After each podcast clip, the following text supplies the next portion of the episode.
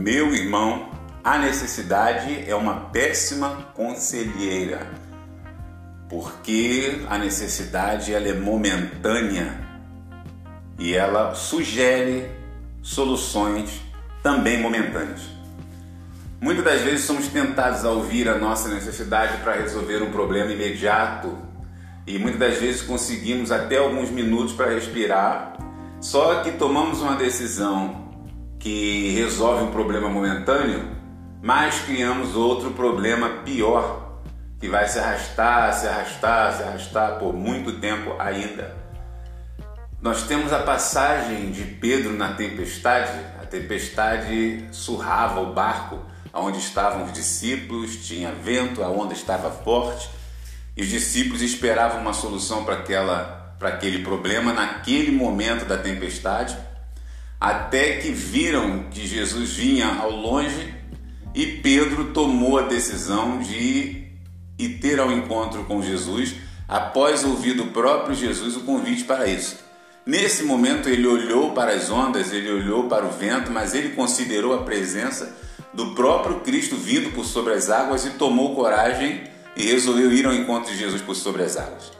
Naquele momento, ele não deu ouvido à necessidade, ele não deu ouvido aos problemas, mas ele deu ouvido à palavra que o próprio Cristo disse, a ordem: se você quiser vir, então venha.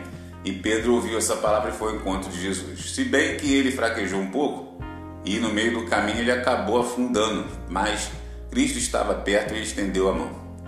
Muitas das vezes somos tentados nas tempestades a resolver é, os problemas imediatamente, o problema momentâneo.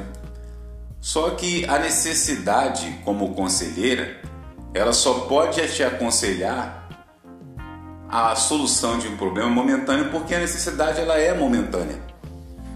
Ela não vai te dar uma solução a longo prazo, ela vai te dar uma, uma solução para aquele exato momento que você está passando. Para isso, para que resolver um problema que é um problema que vai se arrastar por mais tempo, é necessário você ouvir alguém que é dono do tempo. Então, na hora de você tomar uma decisão, antes de ouvir a sua necessidade, ouça a Deus. Ouça aquele que é dono do tempo. Ouça aquele que sabe a tua situação agora e sabe como vai estar a tua situação depois. Deus ele é conselheiro, ele é pai, ele sabe o seu presente, o seu passado e o seu futuro e está pronto para te ajudar. Não ouça a sua necessidade.